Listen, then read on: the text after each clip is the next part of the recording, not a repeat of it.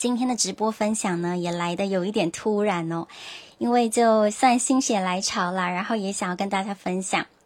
最近在我生活中发生的一些事情带给我的启发，那也跟这个社团里面一直跟大家传递的所谓的身心的和谐、顺流、丰盛这个主题是相环扣的，所以今天呢，就趁着打铁趁热啊，跟大家来线上来进行这个互动跟分享。呃，今天的 topic 我选定是自我赋能的这一个主题。赋能的赋就是赋予的赋嘛，能就是能力的能。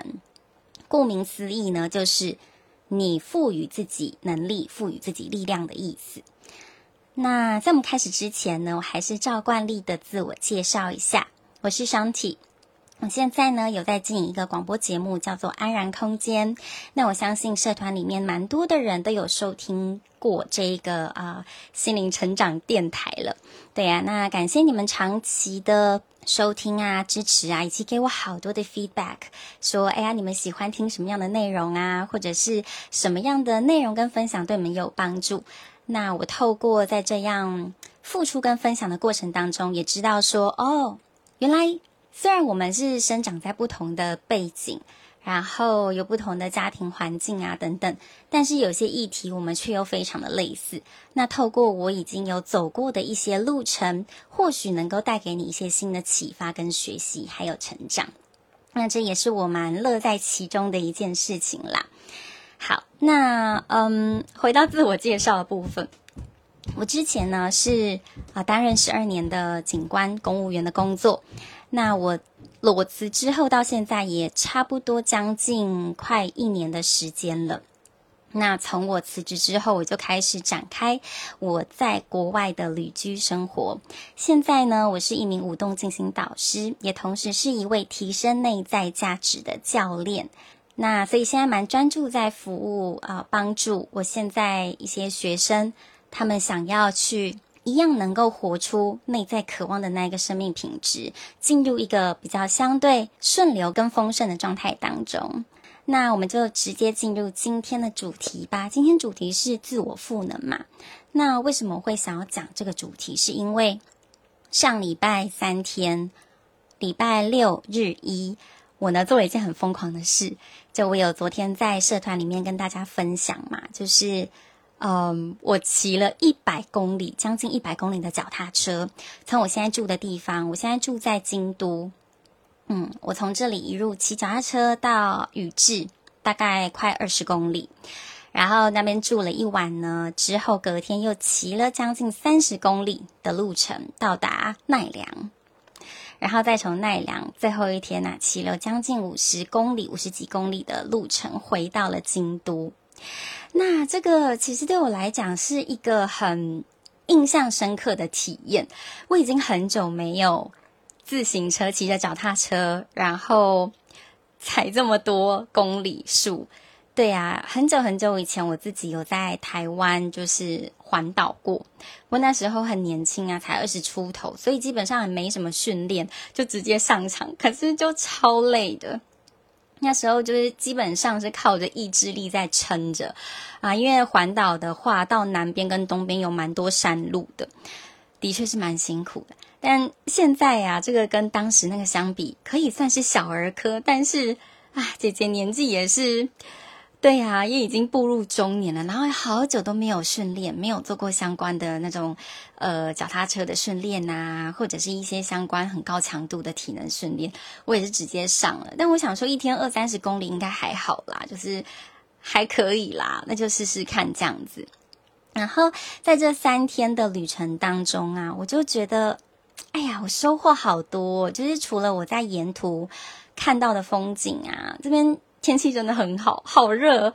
对。然后第一天到宇治的时候，我才发现哦，原来宇治是一个这么小的城镇。就是宇治市很大，可是观光的那个大家耳熟能详的去什么喝抹茶、吃抹茶那个地方，就小小的那一块这样子。所以很多人都会选择只待半天啊，或一天就离开。但是因为我们骑着自行车，所以决定在那边待休息一个晚上。所以呢，嗯，我们到达那边的时候大概是中午，大概一两点的时候。然后就在那里街道呃逛一逛啊，吃吃宇治抹茶冰淇淋啊。那一家我哦好多可以选哦，有什么？什么左卫门，我忘记那个名字好长哦。然后还有一个是我们选的是中村藤吉这一这一家店，然后它里面的那个抹茶冰淇淋还有好多料，就是有什么栗子，然后又有呃抹茶蛋糕在里面，还有一些什么紫苏的什么东西，反正就是哦合起来就就好假呢。对呀、然后又可以俯瞰宇治川。当天晚上啊，其实我们到外面街道散步的时候。其实没什么人呢，然后他们那边宇治川的河道上还有那种很传统的那种竹筏还是木筏做成的那种船，然后就在船上点一些篝火啊，跟很放很传统的灯笼，然后就好有那种古早味的感觉哦。我觉得在嗯日本哦，像那种传统文化的东西都被保存跟。maintain 的非常好，这点是我觉得日本也很迷人的地方，就是他们的丰富的文化底蕴啊，对我们这些观光客而言，就会马上立刻就可以感受得到。嗯，然后隔天休息了一个晚上之后，隔天就去奈良了嘛。奈良那边大家知道，就是一个可以自由喂鹿的地方，那边好多鹿，我觉得奈良公园就是。啊，上百只的鹿，然后只要你手边有食物，他们就成群结队的追着你跑，这样子。那我那时候没有买饼干去喂他们，啊，我只是当一个旁观参与的人，看着那些鹿追着，就是手上有饼干的人，真的会觉得有点害怕，就要看到有一些小孩，他们因为那个鹿，他们太想要去要那个东西吃啊，就有时候动作会突然。嗯，就是很突然的出现，吓到小孩就大哭这样子，在那边观察鹿啊，跟人的互动也是蛮有趣的一个过程。但是我大概在我们奈良刚到，然后没多久，下午四五点就开始下雨，然后越下越大，下了一个整个晚上。然后隔天呢，第三天是我们要从奈良一路骑回京都的，这个对我来说是最大的挑战，因为里程数最多嘛。刚好就是天气也非常的不好，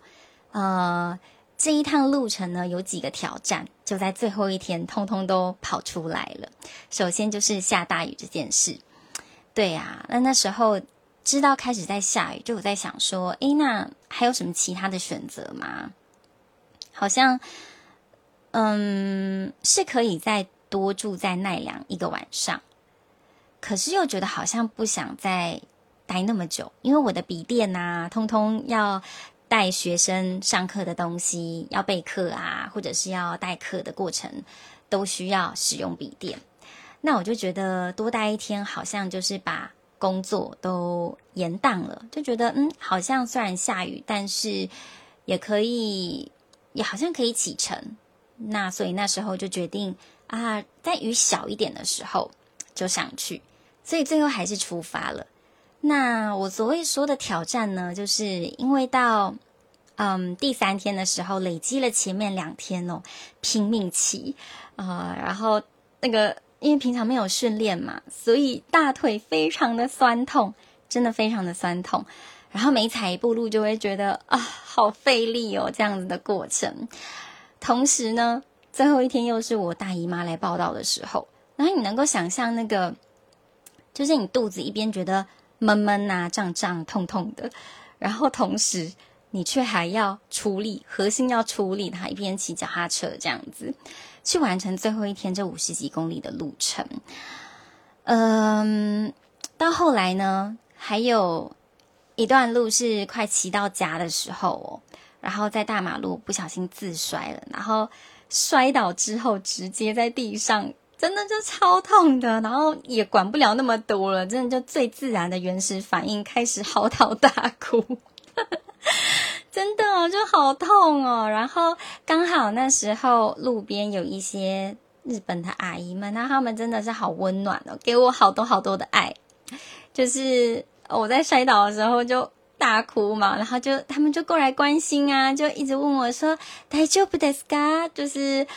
很热心啦，然后。 因为那时候真的是太痛了，然后哭了好一阵子。然后有一位阿姨从头到尾一直陪着我，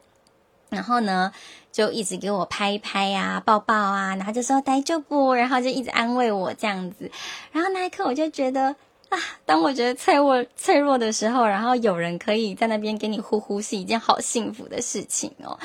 对呀，所以其实。嗯、最后一天对我来讲真的是充满着各种挑战，但是在这些挑战当中哦，其实也可以看到，嗯，成长的机会。就是挑战本身出现，好像有，它是呈现一种各种的阻碍嘛、阻挠嘛，就好像在告诉你说，其实不完成。这趟旅程也是很正常的，因为有很多的不可能、跟不可以以及不舒服嘛。那些不舒服，例如说啊、大姨妈来，比如说下大雨，比如说腿很酸呐、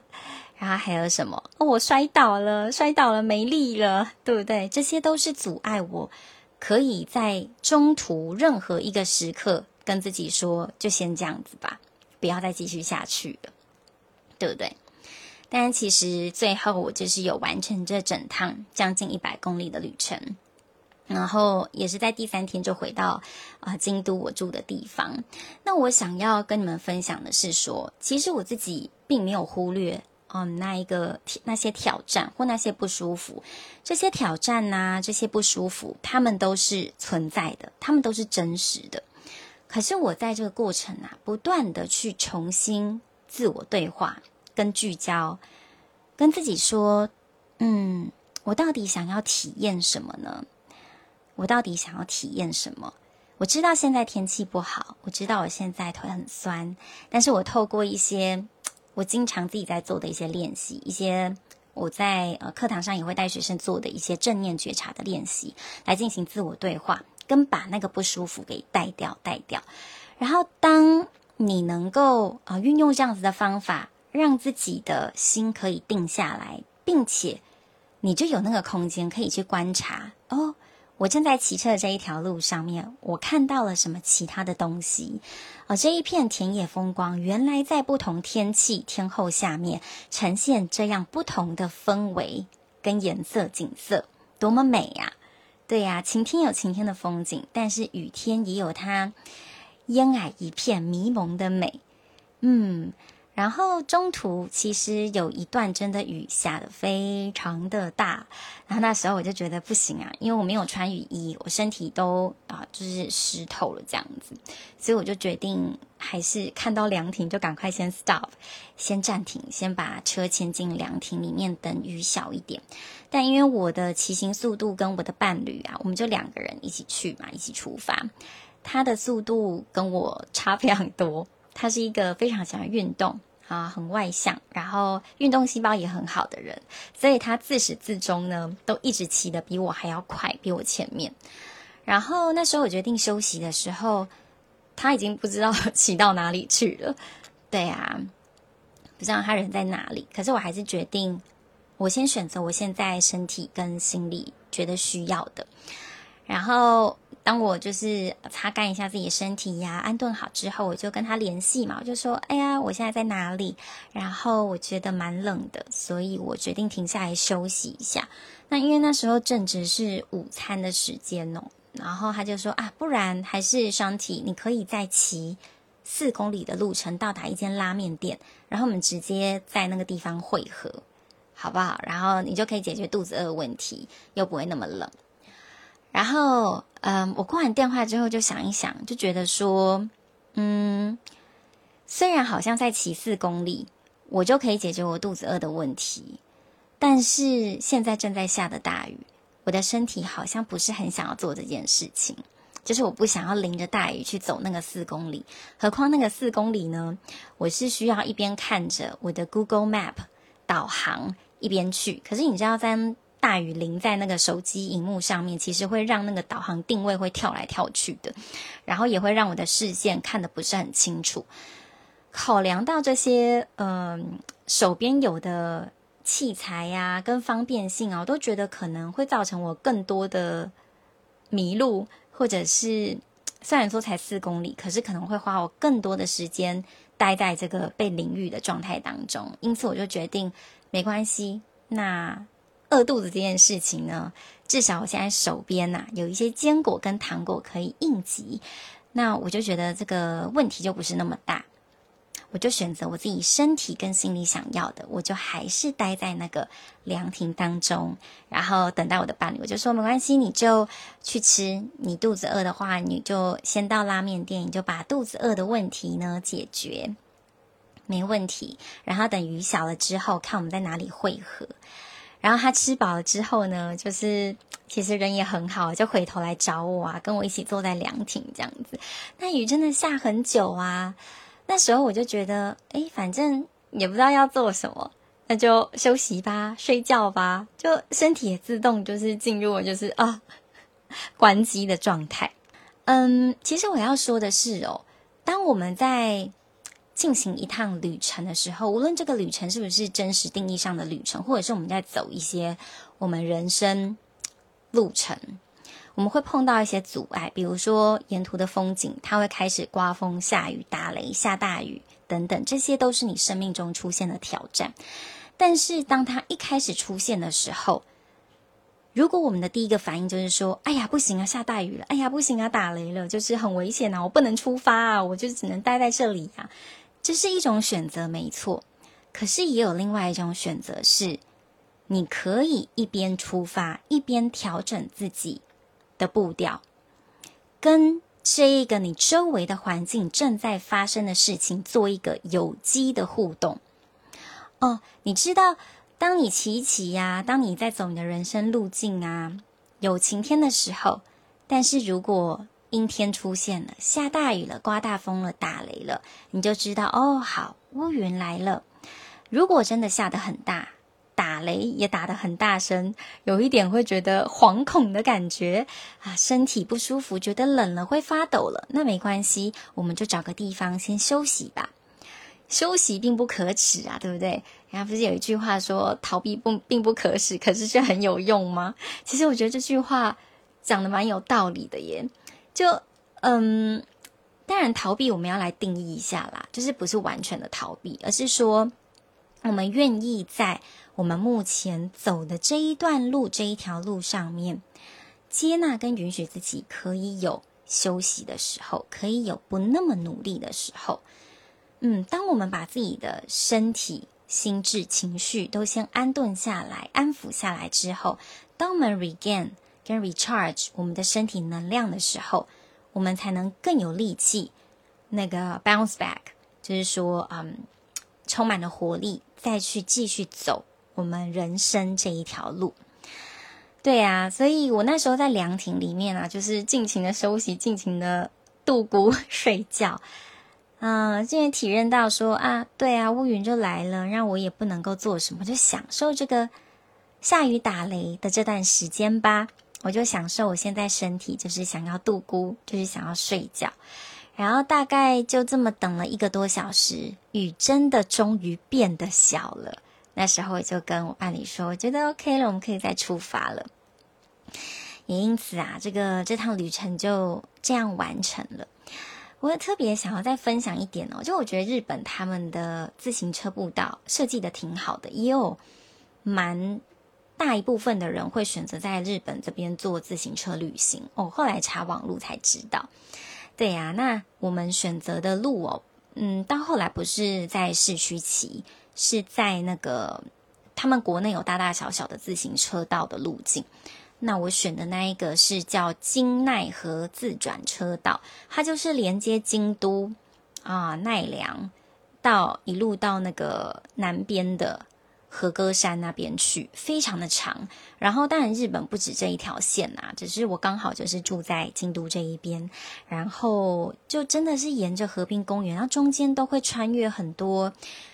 稻米田啊，现在刚好正值快要采收的季节了，还不到完全的金黄色，但是就是黄黄绿绿的一片，真的好漂亮哦。然后大片大片的竹林啊，然后看到好多小孩子在打棒球哦，他们那个小孩子酷谁都很好诶，看得出来都是还是国小生而已，但是他们的姿势啊，打棒球的技术啊，敬业专业的态度，真的是让。我们这些大人在旁边看，都会觉得哇，好用心的态度哦，好认真的态度哦。嗯，所以呢，嗯，今天主要想要跟大家分享，就是关于说，当我们生命中发生了一些挑战或困境的时候，你能不能够在这些充满挑战跟困境的时刻，重新自我对话，重新赋予自己力量，而不是把自己现在啊。我还能怎么办？我就是发生这种事情，这些倒霉事就是发生在我自己身上，我还能怎么样呢？对不对？有很多，嗯，可能曾经找我对话过的，或者是我观察到的一些现象哦。比较可惜的地方是在说，当我们遭受到过去一些不太好的对待或经验的时候，我们倾向于把那样的经验紧抓着不放，然后会。一直觉得自己是个受害者，当然，当受害者啊，有他表面上可以体验到的好处，那个好处可能是，嗯，好像就可以不用自己负责了嘛，又或者是，嗯，摆在受害者的位置，好像有蛮多人会给自己同情、关爱跟照顾，这些都是当一个受害者的好处。对，就是你可以想象说，一个在生病住院的人，是不是很多人都会带水果啊、带花啊去探病啊等等那种？有的人会留在这个阶段，是因为他享受到哦，原来可以这样子被照顾、被关爱啊，好棒哦！我想要待在这样的情况当中。但是待在受害者情况久了之后，其实有他这个状态会付出的代价。那就是你永远会觉得自己缺乏为自己创造、渴望生命品质的那一股力量，也就是你会相对的失去内在那一份对自我的确信以及能力、自我的内在力量。那如果少了这个的话，你就会很容易觉得自己只是一颗棋子，被你身上发生的事情给主宰着。那这难道是？你要的生活吗？对不对？我相信在这个社团里面的大家，都是很想要去活出那个很快乐、很轻盈、很丰盛、自由状态下的自己，是吧？但这些状态，它并不是你坐在你原封不动的地方，不做任何的改变跟行动，你的生命会发生改变。它是需要你，嗯，除了你行动上的改变，最重要的源头是。你的心法，你的 mindset，因为就好像是一棵树，它结了果子，果子呢是我们最后尝到的甜头。但如果你一开始不是给树好好的浇水、灌溉、施肥，它可能连果子都结不出来，或者是结出的果子又苦又涩又酸。嗯，对呀，这就是蛮多人生命啊，走了四五十年，还是有这样子的写照，那就是蛮可惜的地方。但是它并不意味着我们走了这么多年，我们的以后就会继续照着这样子的路径在走。只要我们有这一份觉察的意识，只要有所谓的病识感了，它就是我们可以改变的契机，好吗？然后最后我也想要分享一个，就是我其实，在第四天，也就是我骑了三天嘛，结果回到京都住的地方之后呢。啊，简直是身体累爆了！身体的累，身体完全都知道，马上自动哦，就是早上睡到很晚，然后下午吃完饭之后，下午又继续睡，睡得好饱。然后当我睡醒来，就是傍晚那个时分，我就会有一种不知道诶，就是好幸福的感觉哦。那个幸福是会觉得说，哇，我今天这样睡，我都不用像过去那样。要层层的经主管批示同意，让我可以请假。我不用跟任何人请示，我可不可以请假？我随时，我觉得我想要在今天这个时候，我身体想这么做，我就为自己决定这么做，而不用经过任何人的允许跟同意。然后，当我休息的时候，我也不用抱着一股很深的罪恶感。嗯，这个是一个。很大很大心理的松绑，因为之前在职的状况下呢，呃，因为像公务员，你请假都有一定的流程跟手续，基本上就是要不断的经过不同的主管一层一层的核可啊，呃，才能够请假。所以以前记得请假的时候有几次啊，啊，有些主管会比较在意这种人力的，嗯。管控的议题哦，他们就会在你递价单的时候就会念个一两句啊，就会说哦，那你要想一想哦，如果你请假了之后，你的业务可能就是没有人做，或者是你同事要帮你做，诶什么，他们就会讲一些这些话，让你觉得很内疚这样子，所以让你怎样休假的时候也会担心着业务上的东西呀，或者是随时还是保持手机是 on call 的状态，所以其实休息也真的很难达到真正的放松跟休息啦。那我主要描述的就是在说。现在的状态，现在的情境，是因为我有意识的为自己创造，我想要过什么样的生活，让我现在我随时想要休息，我就可以自己当自己的主人，不用跟任何人请示休假可不可以，不用去听任何人跟我说，诶，你这样做会造成别人的困扰哦，我不用再抱着任何的罪恶感，顶多就是跟我要上课的学生做协调来请假，那基本上现在。啊、我的学生呢，我都觉得他们是天使来着，真的是，嗯，一种流动啦。就是说，我们怎么对待别人，别人也会如何对待我们。在这样有机的互动过程当中，其实大家都有一份那那一个善跟美的追求，就是善念是很重要的。那让这样子的善意呢去流动的话，滋养彼此的生命，我们才有能够慢慢的去体验那所谓。打开，一步一步打开的那个内在空间，带给自己的帮助是什么？对呀，然后